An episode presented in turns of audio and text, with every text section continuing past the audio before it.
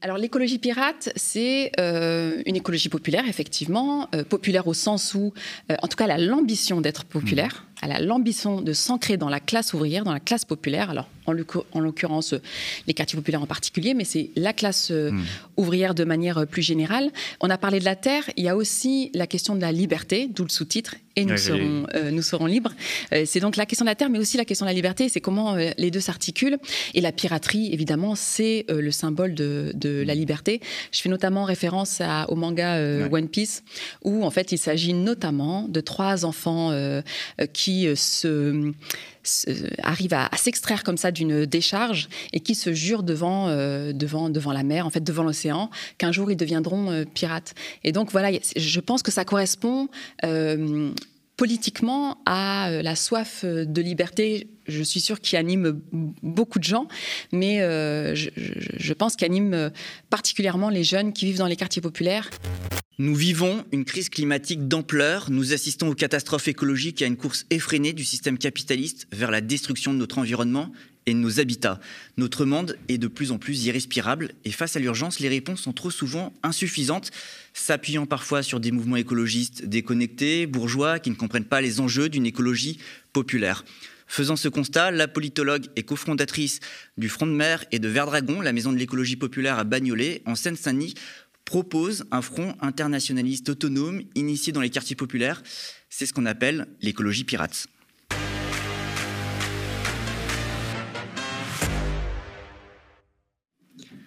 Bonjour Fatima Wassak. Bonjour. Vous allez bien? Très bien et vous? Très bien.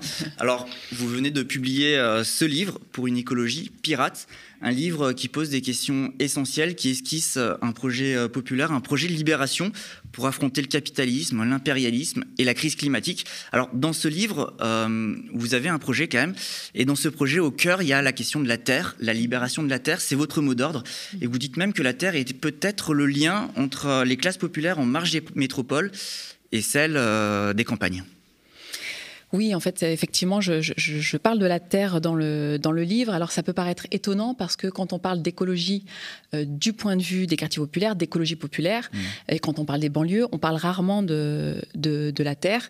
Euh, alors, moi, j'ai pu observer, d'ailleurs, pas dans les quartiers populaires, plutôt dans, dans les campagnes, à quel point, lorsqu'il y a un projet d'installation de ce qu'on peut appeler un, un, grand projet inutile, c'est l'ancrage euh, territorial, l'ancrage dans la terre euh, des habitants du, territoire, euh, qui va décider si oui ou non le projet va être mis en œuvre. J'ai pu observer ça dans le Jura, par exemple, où il y a un fort attachement à la terre, un rapport hmm. d'amour presque à la terre. Dans les luttes locales dans les luttes locales, mais du coup, hmm. les grands euh, projets inutiles ont euh, moins la possibilité de, s'y installer. Dans d'autres régions, euh, alors j'ai pu observer par exemple ce qui se passait en Bourgogne, il y a moins d'ancrage territorial, ce sont des zones qui sont dévastées, en fait, désindustrialisées, etc. Et les grands projets inutiles ont plus de facilité à s'y ancrer. Et, partant de ça, euh, en fait, j'ai émis l'hypothèse que euh, dès lors qu'on est euh, désancré, qu'on est moins ancré dans le territoire, il se trouve que les quartiers populaires, bah, ce sont mmh. des territoires, c'est une terre, on va avoir moins de on va être moins susceptible, moins à même de défendre euh, cette terre-là. Donc il y a bien un lien effectivement mmh. entre ce qui se passe dans les quartiers populaires, ce qui se passe dans les campagnes, parce que je pense tout simplement que c'est euh, quelque chose d'universel en fait. On ne euh, protège d'autant plus et d'autant mieux une terre que dès lors qu'on y est ancré que dès leurs qu'on y a accès, dès lors qu'on y est, qu'on a un rapport presque charnel à cette terre. Qu'on l'aime qu'on l'aime tout simplement. Quand, vous parlez euh, d'ailleurs euh, de, cette alliance au sein des classes populaires pour la libération de la terre, on ne peut pas s'empêcher de penser notamment à une euh, lutte qui fait actuellement l'actualité, de penser notamment au soulèvement de la terre et à la lutte contre les bassines, mmh. contre l'accaparement l'accaparement de l'eau, mais mmh. aussi de, des terres par certains grands exploitants agricoles. Est-ce que c'est ce type de lutte, notamment, qui peuvent aussi vous inspirer? Alors tout à fait, je pense qu'on peut se retrouver effectivement autour de la réappropriation de la terre, euh, l'idée de, de, reprendre de la terre au système mmh. euh, colonial capitaliste. Euh, mais il y a bien colonial dans colonial capitaliste. Et, oui, je pense qu'il faut aussi euh, inscrire ces luttes-là, donc les luttes que vous venez de, hmm. citer, dans une longue histoire de lutte euh, anticoloniale euh, en Afrique notamment, mais aussi en Amérique du Sud, où il y a les mêmes hmm. soulèvements en réalité. Ça fait beaucoup écho aux luttes de libération nationale. Absolument, aux luttes de libération anticoloniale, puisque l'élite de libération anticoloniale, c'est avant tout une lutte pour euh, se réapproprier des terres qui sont euh, spoliées. Et c'est ce, lien-là qui n'est pas fait, en fait. Et c'est aussi pour ça que j'ai voulu mmh. euh, écrire ce livre. C'est pour inscrire, réinscrire ces luttes pour la terre dans les luttes anticoloniale et, et, je fais l'hypothèse aussi que euh, c'est ce qui euh, euh, va faire de, la lutte écologiste quelque chose qui peut être appréciable hmm. dans, dans, les quartiers populaires. C'est-à-dire que dès lors qu'on parle de lutte anticoloniale, ça va tout de suite davantage hmm. parler dans, dans, dans, les quartiers populaires que les luttes que, que vous citiez tout à l'heure. Hmm. Du, du coup, ça signifie aussi que vous appuyez beaucoup sur les luttes du passé alors, c'est des luttes du passé, mais en réalité, euh, la lutte anticoloniale, euh, pour moi, elle existe toujours, mm. par exemple, euh, en Palestine. J'ai donné l'exemple aussi de, de, l'Amérique du Sud. On parle du mouvement des, des là-bas. Mm. Donc, oui, je pense qu'il y a un lien à faire entre, effectivement, le passé et, le présent, mais il y a aussi un lien à faire entre ce qui se passe partout dans le monde. Euh, et, à nouveau, voilà, je considère qu'on a affaire là à une lutte euh, qui est, euh, qui est universelle et qui peut nous rassembler autour de la table dans une perspective internationaliste. Pour ce projet, vous, vous dites, vous écrivez qu'il y a quand même des luttes sur le, que, que, vous voulez mener en premier lieu. Donc cette lutte pour mhm. la terre, mais aussi vous parlez des luttes syndicales, des luttes culturelles. Mhm. De quoi il s'agit exactement? Alors pour ce qui est, euh, pour ce qui concerne les, luttes syndicales, c'est pas tant l'objet de, ce livre-là. J'espère hmm. euh, avoir l'occasion d'en parler euh, dans un autre dans un autre livre. un troisième qui va. Qui va J'ai déjà eu un autre avant. Absolument.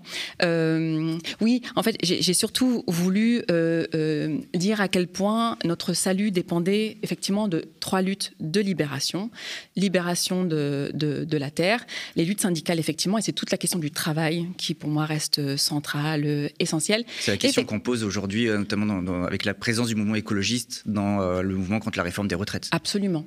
Euh, et donc cette, troisième axe, les luttes, les luttes culturelles, et c'est comment en fait on, arrive à faire de l'écologie non seulement un outil de libération, euh, et pas simplement de protection de, la terre. J'explique dans le livre euh, la différence entre mm. protection et, libération, mais surtout euh, à faire de cette écologie quelque chose de joyeux, en fait, de, de désirable et aussi à hauteur d'enfant. Et je trouve que cet axe culturel est trop délaissé et notamment dans une perspective d'éducation euh, populaire. Et c'est pour ça que je parle beaucoup dans le livre. Bon, déjà, c'est pour ça que ça s'appelle l'écologie pirate. Euh, enfin, la, piraterie, tout à coup, c'est un imaginaire qui est euh, non mm. seulement enfantin, mais qui est aussi de l'ordre de l'aventure. Et... Mais c'est aussi pour ça que je parle de dragons, c'est pour ça que je parle de, de Roi Capis, par exemple. Il y a une petite histoire mm. à la fin qui est dédiée aux enfants. c'est vraiment, voilà, dans quelle mesure on n'arrive pas avec nos gros sabots d'experts, de, techniciens, de techniciennes sur la question de l'écologie. Euh, quand on parle d'énergie, par exemple, où il faut avoir bac mm. plus 10, en fait, en réalité, pour comprendre euh, les enjeux, souvent. Euh, et puis, c'est quelque chose de très froid. D'ailleurs, cette écologie-là euh, d'experts, c'est quelque chose d'assez récent. Je parle dans le livre notamment d'une lutte qui a été menée dans les années 70, c'est la lutte euh, Aplogov contre l'installation euh, d'une centrale nucléaire. Bon, c'est une lutte qui était très populaire, ancrée dans la classe ouvrière bretonne. C'était pas du tout une lutte d'experts. Euh, et je trouve que voilà, on aurait à gagner à se souvenir, se rappeler de, ces luttes-là, et, à chanter les luttes, à, danser les luttes, à, et à voilà, à accepter que les enfants fassent partie de, de nos combats, être vraiment sur quelque chose de, de l'ordre de l'hégémonie culturelle en fait qu'il mmh. faudra aller euh, récupérer. Et, du coup, c'est ça l'écologie euh, populaire, c'est cette écologie pirate? Parce que vous parlez d'écologie pirate, c'est le titre de votre ouvrage, mais c'est l'écologie populaire. Euh, alors l'écologie pirate, c'est euh, une écologie populaire, effectivement, euh, populaire au sens où, en tout cas, elle a l'ambition d'être populaire. Elle a l'ambition de s'ancrer dans la classe ouvrière, dans la classe populaire. Alors, en l'occurrence, les quartiers populaires en particulier, mais c'est la classe euh, hmm. ouvrière de manière plus générale. On a parlé de la terre, il y a aussi la question de la liberté, d'où le sous-titre, et nous, serons, euh, nous serons libres. Euh, c'est donc la question de la terre, mais aussi la question de la liberté, c'est comment les deux s'articulent. Et la piraterie, évidemment, c'est le symbole de, de, la liberté.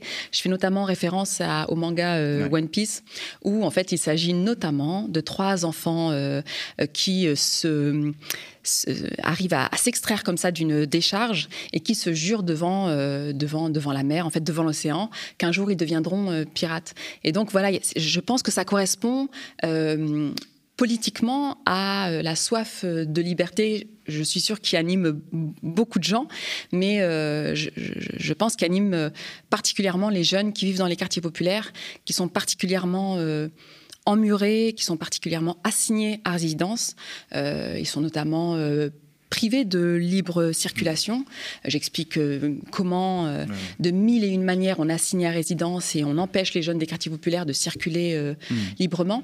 Mais je trouve que la, piraterie, cette idée d'écologie pirate, incarne bien, symbolise bien en fait la, soif de liberté qu'il peut y avoir dans les banlieues en particulier. Et parce que vous me parlez de, ce manga euh, One Piece, mais justement cette soif de liberté dont vous êtes en train de me parler, c'est ce qui peut être le déclencheur de cette lutte pour la libération des terres dans les quartiers populaires. oui, je pense que c'est une question là encore qui est trop négligé, notamment par le mouvement climat et, et euh, le champ euh, écologiste de manière générale. C'est-à-dire que quand on parle d'écologie populaire, en particulier en direction des quartiers populaires, on pense vraiment à la question de la survie, les questions très concrètes, pratico-pratiques, la végétalisation, l'espace mmh. vert, la lutte contre les pollutions, qui sont des luttes qui sont évidemment légitimes.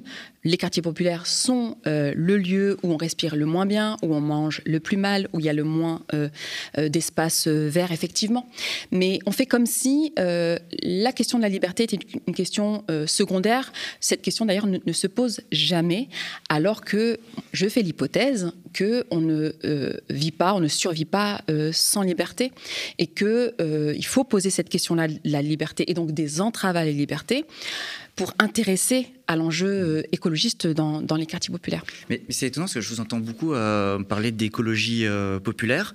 tout à l'heure, vous avez parlé de lutte anticoloniale, mais je vous mm. entends jamais dire parler d'écologie décoloniale, alors que pourtant, mm. c'est un terme qu'on entend beaucoup en ce moment. Euh, oui, alors c'est un terme effectivement qu'on entend beaucoup. Je, trouve ça d'ailleurs euh, suspect. je, trouvais également suspect qu'on parle beaucoup il y a quelques années du terme intersectionnel. Euh, ce sont des termes qui sont très vite galvaudés il faut s'interroger sur le fait qu'on privilégie ce terme décolonial au terme anticolonial. Lorsqu'on me parle d'anticolonial, de lutte anticoloniale, euh, tout à coup, euh, je, peux euh, identifier ce qui pose problème en France et en Europe, c'est-à-dire le rapport notamment à l'Afrique et ce mur de mort, de haine que constitue la mer Méditerranée. Lorsqu'on parle de décolonial, dans la mesure où c'est un terme qui euh, est notamment porteur de pensées, de concepts euh, sud-américains, où on a euh, affaire à, un autre contexte, et surtout où la France et l'Europe ne sont pas directement responsables du désastre écologique qui s'y passe. voilà, j'ai l'impression que c'est une manière de, de, contourner en fait ce qui peut faire très très mal en France, et encore une fois, la question de la liberté de circuler, notamment entre le nord et le sud entre l'Europe et l'Afrique, la question de la Méditerranée qui devient euh, meurtrière, la question de l'extractivisme, la question de Total en Ouganda ou en Afrique du Sud, etc. La question des quartiers populaires aussi, mmh. euh, parce que alors, les populations qui vivent dans les quartiers populaires sont euh, issues de cette immigration postcoloniale, d'une part, mais d'autre part, sont aussi porteurs de ces luttes anticoloniales qui ont été, pour partie, partie seulement, malheureusement, euh, victorieuse. Mmh. Et donc, dans les quartiers populaires, on n'est pas euh, désarmé en réalité euh, sur ce front écologiste que moi-même j'appelle de, mes voeux. On peut venir aussi armé, nourri de ces luttes mmh. anticoloniales. Donc voilà, c'est pas tant parce que je, je refuse d'utiliser le terme décolonial, c'est surtout que avec le terme anticolonial, ça permet de remobiliser en fait dans les quartiers populaires, voilà, des, héritages et, et, qui nous permettront, voilà, de, de, mieux affronter le désastre écologique. De toute façon, dans le livre, dès le départ, je, je pose bien l'objectif d'élargir le front écologiste. Je m'adresse notamment au mouvement climat et au mouvement écologiste pour dire là, ça ne va pas du tout. Euh, l'écologie, ce projet écologiste euh, que euh, vous défendez et avec lequel vous venez, notamment dans les quartiers populaires, mais aussi dans les campagnes, c'est un projet qui est trop situé, qui est un projet du point de vue des classes moyennes supérieures blanches, défendant les intérêts, les enjeux des classes moyennes supérieures blanches. Il n'y a aucune raison pour que les classes populaires, la classe ouvrière et notamment celle qui vit dans les quartiers populaires, euh, s'approprie en fait cette, écolo cette écologie-là. Euh, le livre, c'est vraiment une, euh, une proposition en fait pour dire, il ne s'agit pas de sensibiliser les quartiers populaires. On a très très bien compris ce qui se passe. On a mm. effectivement, comme ça a été dit tout à l'heure, beaucoup plus chaud l'été que les autres, beaucoup plus froid l'hiver que les autres. On respire plus mal, nos enfants sont plus asthmatiques que les autres, etc. Donc on connaît bien la question écologique et le désastre climatique d'aujourd'hui et de demain. maintenant, le projet euh, écologiste, nous, on veut qu'il nous ressemble, qu'il porte nos enjeux, la question de la réappropriation de la terre. On veut se sentir chez nous ici. Euh, on veut pouvoir circuler librement. On veut que nos familles, nos communautés, nos peuples euh, en Afrique puissent être en lien avec nous, qu'on ne soit pas séparés les uns mmh. les autres par cette. Justement, par rapport à ça, l'Afrique, votre projet, il est beaucoup tourné vers l'Afrique. Oui, mais exprès, encore une fois, mmh. pour dire, parce que je sais que c'est ça qui fait mal, c'est-à-dire que je parle des Suds, du Sud global de manière générale, évidemment. Mais je parle bien de l'Afrique, puisqu'il y a euh, quelque chose qui euh, sépare l'Europe et l'Afrique, c'est cette question de circulation. C'est-à-dire que les Européens peuvent circuler librement euh, en Afrique. C'est une liberté. la réciproque n'est pas vraie. Et donc, cette liberté n'en est pas une. c'est un privilège, en fait. C'est un privilège racial et un privilège coloniale, d'une part, mais il y a aussi l'idée de, cette perspective internationaliste euh, que j'essaie de renouveler un petit peu dans, le livre en disant euh, euh, est-ce que finalement l'internationalisme n'aura pas plus de sens pour bah, le peuple qui vit en France, qui vit en Europe, dès lors qu'il sera euh, ancré dans quelque chose de, là encore, d'affectif, de proche, euh, dans, nos familles, dans nos, dans nos communautés, encore une fois, les villages euh, au pays. Et, j'ai l'impression, et par, les langues aussi, les langues communes, j'ai l'impression que l'internationalisme abstrait euh, euh, c'est pas qu'une impression, c'est une question de bon sens, ne peut pas fonctionner. Enfin, on ne voit pas exactement euh, à quoi ça, ça, renvoie. Par contre, un projet internationaliste où on pose la libre circulation, où on considère que les populations euh, africaines ou d'origine africaine ne doivent pas être réduites euh, à leur utilité, mais elles doivent être respectées dans leur euh, dignité humaine.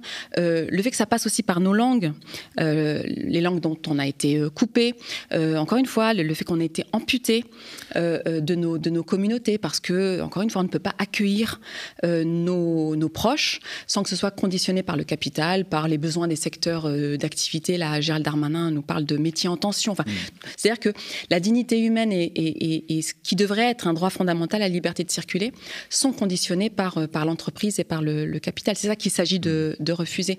Et je trouve que c'est une perspective euh, assez réjouissante, une perspective internationaliste euh, assez réjouissante. Mais justement, vous me parlez de liberté de circulation, mais tout à l'heure, vous m'avez aussi parlé de soif de liberté et de murs, mhm. en parlant des quartiers populaires. Pourtant, vous dites qu'aujourd'hui, on fait de la place dans les quartiers, on libère de l'espace, mais si on aménage cet espace, c'est pas pour des raisons écologiques, mais pour des raisons sécuritaires.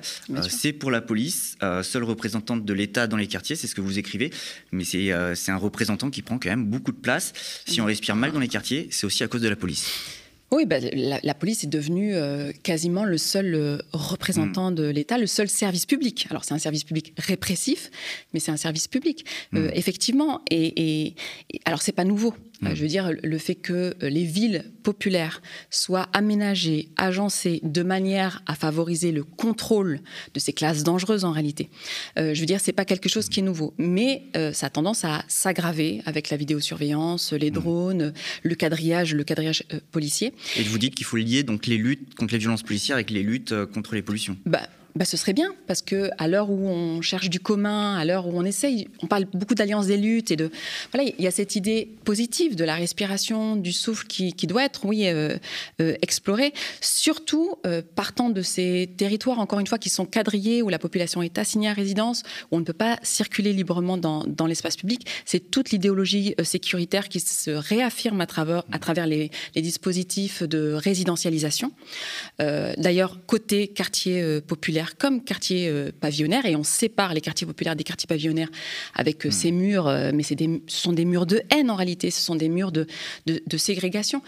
dans quelle mesure on peut lier, associer cette lutte-là avec la lutte féministe, par exemple, qui, considère que les femmes, les fillettes, doivent pouvoir accès à, avoir accès à l'ensemble de l'espace public, quelle que soit l'heure partout.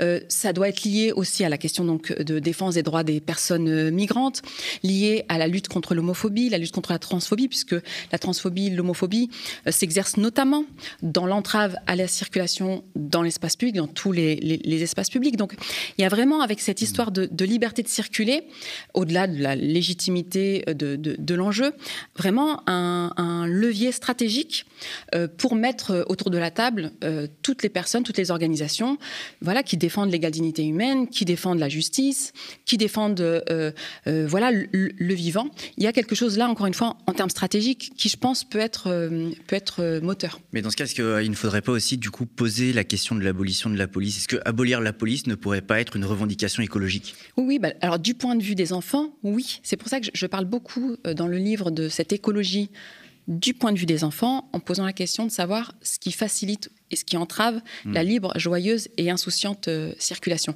Et oui, du point de vue euh, des enfants, alors certes, il y a euh, le trafic routier, la, place laissée à la voiture, par exemple, dans les villes, qui entrave. Ça, c'est certain. Et moi, je milite aussi hmm. contre la pollution atmosphérique et donc contre la place qu'occupe la voiture dans, dans, dans, la ville. Il y a la question de la pollution de l'air, de des pollutions d'ailleurs de manière plus générale, les pollutions euh, euh, sonores, visuelles, olfactives, etc. Mais il y a aussi la question de la présence policière. C'est-à-dire que comment, euh, la question c'est de savoir comment on peut attendre de jeunes, notamment de jeunes garçons, qui, à qui on répète à longueur de temps qui ne sont pas ici chez eux. C'est-à-dire que c'est un processus de, d'errance, de, désancrage, euh, notamment à travers euh, euh, les contrôles policiers. Et c'est documenté aujourd'hui. On sait que les contrôles policiers sont racistes. C'est L'État a été condamné là-dessus. Donc c'est pas pas du tout quelque chose de militant ce que je dis. C'est, c'est quelque chose de, d'officiel, presque d'institutionnel. Comment peut-on attendre de ces jeunes qu'ils s'ancrent dans le territoire, qu'ils défendent le territoire et qu'ils défendent notamment la terre des quartiers populaires, parce que c'est une terre. Hmm. On ne le voit pas parce qu'elle est bétonnée, mais c'est une terre qu'il faut, euh, qu'il faut défendre. Oui, parce que vous dites que euh, la police participe au désintérêt euh, des quartiers populaires pour la question bah, climatique. Mais par, par le désancrage. C'est-à-dire le fait de, dire à ces jeunes, de nous dire, de dire aux familles qui, qui vivent dans les quartiers populaires, vous n'êtes pas ici chez vous, c'est-à-dire le fait de demander les papiers comme si on était à la douane, en hmm. fait, et, et, et c'est pas juste une seule fois, c'est depuis que les enfants sont enfants, ils sont habitués à cette idée qu'ils ne sont pas ici chez eux. On ne peut pas attendre de cette population-là et de ces jeunes en particulier qu'ils défendent euh, cette terre. D'où à mon sens, le désintérêt pour la question environnementale et la question euh, écologique de manière euh, plus générale. Donc oui, la police fait partie du problème. Euh, voilà, moi je défends autre chose en fait, mmh. comme, comme société. Voilà, je, je, défends une autre idéologie que l'idéologie sécuritaire. Pour moi, il faut faire de la place aux enfants dans, dans, nos villes. Il faut favoriser la joie, le jeu, le mmh. collectif, l'agora. Je défends aussi l'idée que plus on va libérer l'espace public, la terre en fait des quartiers populaires. Et plus les enfants sont en sécurité, y compris au sein des foyers, puisque c'est au sein des foyers que les enfants subissent euh, l'essentiel des violences, euh, euh, des violences sexuelles, des mmh. violences physiques, morales, etc. Donc l'hypothèse, c'est ça aussi, c'est de dire en fait, il faut faciliter la circulation entre le dedans et le dehors. En tout cas, il faut libérer mmh. le dehors. Et pour moi, libérer le dehors, effectivement, passe par l'abolition de la police. Mais justement, cette hypothèse, elle part quand même d'un constat, un constat que vous faites dans votre quartier, là où il y a justement Verdragon, la, la maison de l'écologie mmh. populaire à Bagnolet. Et euh, pourtant, on est quand même dans une ville euh, de gauche. Euh, cette, cette, situation dans laquelle on hérite tous, elle est mhm. aussi un héritage des politiques qui sont laissées par la gauche. vous dites finalement la gauche, elle est aussi coupable en fait de cette, elle est responsable de, de, de, ce qui se passe actuellement. Oui, responsable, au sens où la population qui vit dans les quartiers populaires, depuis qu'elle est installée en France, pour la, pour la, la, part descendante de l'immigration euh, postcoloniale africaine et asiatique. Euh, euh, on n'a jamais laissé cette population s'organiser politiquement, s'organiser de manière autonome. Euh, on n'a jamais laissé cette population avoir accès au, pouvoir politique, euh, euh, à la démocratie, tout simplement. On n'a jamais laissé cette population prendre soin de ses enfants mmh. et préparer l'avenir de, de, ses enfants.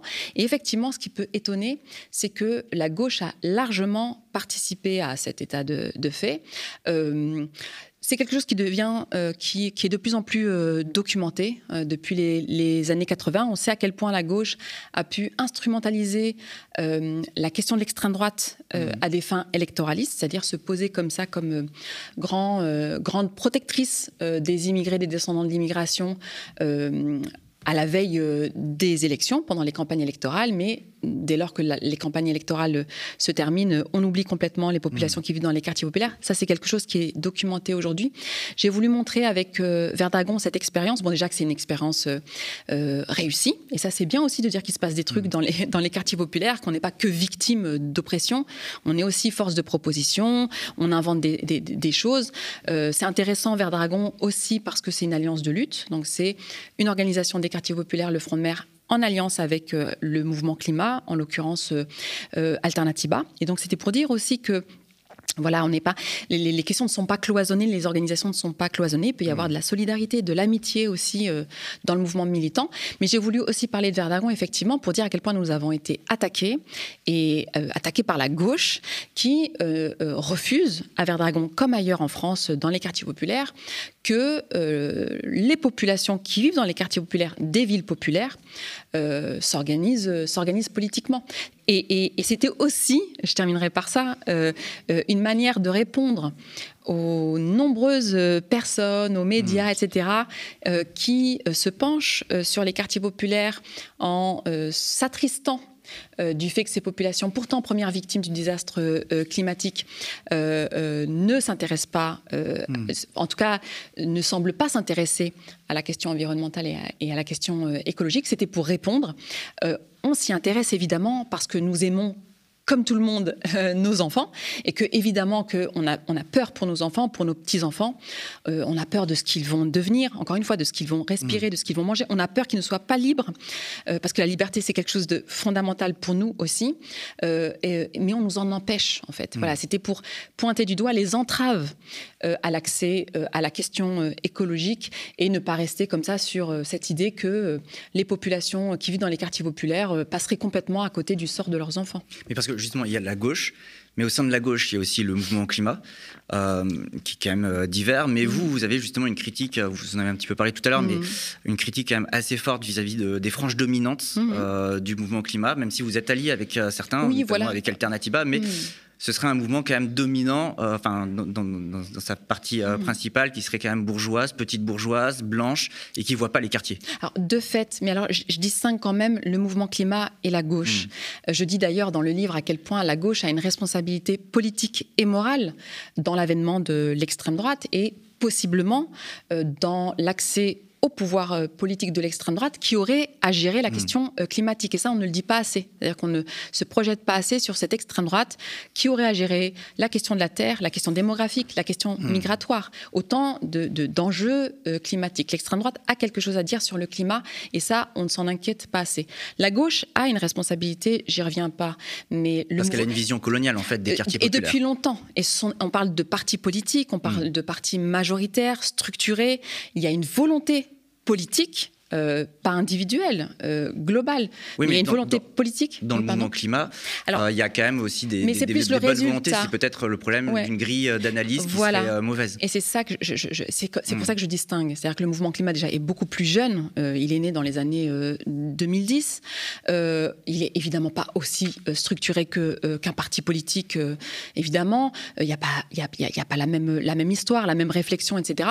Moi, je fais partie du mouvement climat aussi. C'est-à-dire que Oui. c'est en camarade que je m'adresse. euh, au mouvement climat. Oui, parce qu'il faut préciser, dans Vert Dragon, il y a euh, le Front de mer, mais Oui. il y a aussi le mouvement Alternativa. Absolument. Et, et, et, et voilà, c'est-à-dire que la, critique que, que je fais euh, à l'égard de cette écologie majoritaire, portée effectivement par Mhm. le mouvement climat, c'est une critique constructive dans le sens où euh, moi, je suis sincère, comme mes camarades, je veux qu'on euh, lutte efficacement contre le désastre euh, climatique. Simplement, évidemment, et je, crois que je ne suis pas la seule, à voir que le mouvement climat est l'un des euh, mouvements sociaux les plus situés sociologiquement, les plus blancs, les plus CSP+. Je veux dire ça, il, il suffit de, d'observer en fait les, les- les- les marches climat, les manifs Mm. climat pour s'en Oui, bah, rendre compte. Le problème, c'est notamment que les écologistes, euh, en fait, refusent aussi, euh, pour le dire clairement, de considérer la question raciale comme faisant aussi partie du débat, y compris dans le mouvement écologiste, parce qu'il y a un angle mort qui est peut-être celui de l'interaction entre race, classe, genre, climat, écologie. Absolument. C'est-à-dire que dans le, alors le champ écologique, euh, de manière plus générale, euh, plus générale que le Mm. mouvement, le simple mouvement climat, il y a effectivement euh, l'idée que euh, la question euh, antiraciste, mais comme la question féministe, ce sont des questions sociétales, euh, que l'enjeu il est euh, écologique, notamment dans l'articulation de plus en plus avec la question euh, du capitalisme, Mm. en fait, et de l'extractivisme, des combustibles fossiles, etc. La question raciale et la question euh, euh, patriarcale, effectivement, sont considérées comme secondaires euh, et on peut les traiter, encore une fois, comme des sujets sociétaux.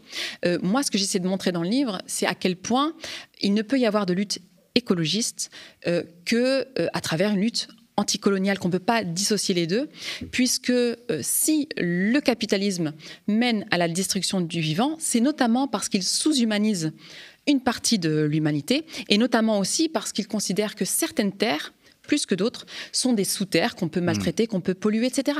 Et donc, c'est l'entreprise coloniale. Et donc, les deux vont ensemble. L'entreprise capitaliste, l'entreprise euh, coloniale sont liées, et donc, il ne peut y avoir de lutte écologiste que euh, euh, anticoloniale, Mm. antiraciste et féministe, évidemment, puisqu'il y a aussi la question du, du patriarcat. Oui, c'est cette difficulté, en fait, à, à articuler les enjeux, à articuler les luttes. C'est-à-dire que les rapports de domination les croisent, quoi, toutes, notamment avec le territoire, parce que vous parlez de la terre, c'est que le territoire se, se croise avec la question de la classe, la question du, du genre et de la race. Absolument. C'est-à-dire que euh, si euh, on peut aussi bien maltraiter la terre des quartiers populaires, où il y a le plus de décharges, où il y a le plus d'échangeurs autoroutiers, où il y a le plus de trafic euh, routier, etc., si on peut autant maltraiter cette terre-là, c'est parce qu'on sous-humanise la population qui y vit Mm. et qu'on désancre la population qui y vit. C'est-à-dire on, on- on lui répète qu'elle n'est pas ici chez elle et donc évidemment elle ne défend pas sa propre terre.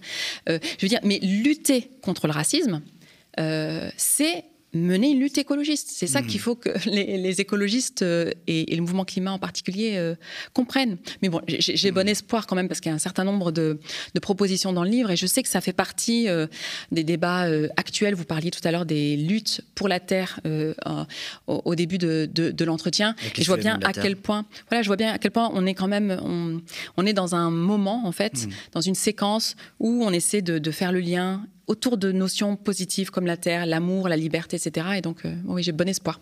Pour conclure, on peut dire finalement que les luttes écologistes, les luttes euh, antiracistes, les luttes féministes, les luttes des classes se rejoignent donc, mais même euh, vous, allez un petit peu plus loin parce que vous parlez de forger même des alliances, y compris avec des non-humains dans votre livre. Oui, alors c'est toute la question de, de la libération animale. Là encore, je la pose du point de vue des, des quartiers populaires, notamment euh, de la population musulmane Mm. qui vit dans les quartiers populaires. Alors c'est un débat qu'on refuse en France. Enfin, je, je suis bien placée pour en parler parce que euh, à l'époque, euh, nous militions pour une alternative végétarienne. Euh, il était impossible de poser la question euh, du rapport aux animaux non humains dans une perspective spirituelle et religieuse. Voilà, tout à coup, le débat devait être laïque, technique, c'est-à-dire que on ne pouvait euh, défendre euh, cette cause, la cause animale, euh, que de manière laïque, voilà, sans mobiliser une spiritualité, sa foi, mmh. la religion, etc. Ce qui est complètement stupide. moi, ce que j'essaie de montrer, c'est que ces questionnements-là, notamment la question des élevages industriels, qui sont une, une ignominie en fait. Mm. En réalité, il suffit de se pencher deux secondes sur ce qui s'y passe. Voilà, c'est quelque chose qui devrait être interdit. Moi, je milite hein, pour la fermeture des, élevages industriels. Euh, ces questions-là, en fait, traversent déjà euh, les quartiers populaires, traversent déjà ce qu'on pourrait appeler entre guillemets la communauté musulmane parce qu'il y a un malaise. En fait, on voit bien que ce n'est pas normal euh, euh, cette viande industrielle qu'on mange matin, midi et soir. Ce n'est pas normal que le lobby de la viande euh, soit présent dans les écoles pour faire visiter mmh. les enfants dans les dans les fermes soi-disant urbaines. Et, voilà, tout ça n'est pas normal. Il faut pouvoir se mettre autour de la table pour pour en discuter. Voilà, il y a une proposition militante, donc la question de la libération animale. Voilà, là encore, j'espère qu'on sera assez ouvert d'esprit mm. euh, pour euh, voilà euh, oser poser des questions. encore une fois, avec une dimension spirituelle, religieuse, métaphysique, philosophique, et pas en rester aux polémiques stériles mm. autour du halal ou des choses comme ça. D'autant qu'en France, quand, on est jeune, quand on est enfant, quand on grandit en ville, en tout cas dans, dans les grandes zones urbaines, on a un rapport de plus en plus éloigné, voire inexistant mm. avec les animaux avec le vivant de, manière générale. Et, alors, ce qui est aussi, ce que je voulais aussi pointer du doigt, c'est cette écologie populaire qui se dit populaire et qui n'envisage l'écologie dans les quartiers populaires qu'à travers justement ces fermes euh, urbaines, ces eaux, en disant mais ces enfants, c'est bien, ils vont avoir un petit, un petit contact avec euh, les animaux. Non, je veux dire, ce sont des animaux qui sont euh, en cage. je pense moi, au contraire, que les enfants qui vivent dans les quartiers populaires aspirent à autre chose en fait. justement, c'est pour ça que je parlais de, liberté, de soif de liberté. Mmh. C'est ça qu'il faut aussi aller chercher chez, euh, chez les enfants. Donc c'est ce type d'alliance-là, effectivement, que, bon, que j'envisage. Merci Fatima Wassak. Je le rappelle, vous êtes l'autrice euh, de ce livre pour une écologie pirate aux éditions euh, La Découverte. Je vous dis à très bientôt.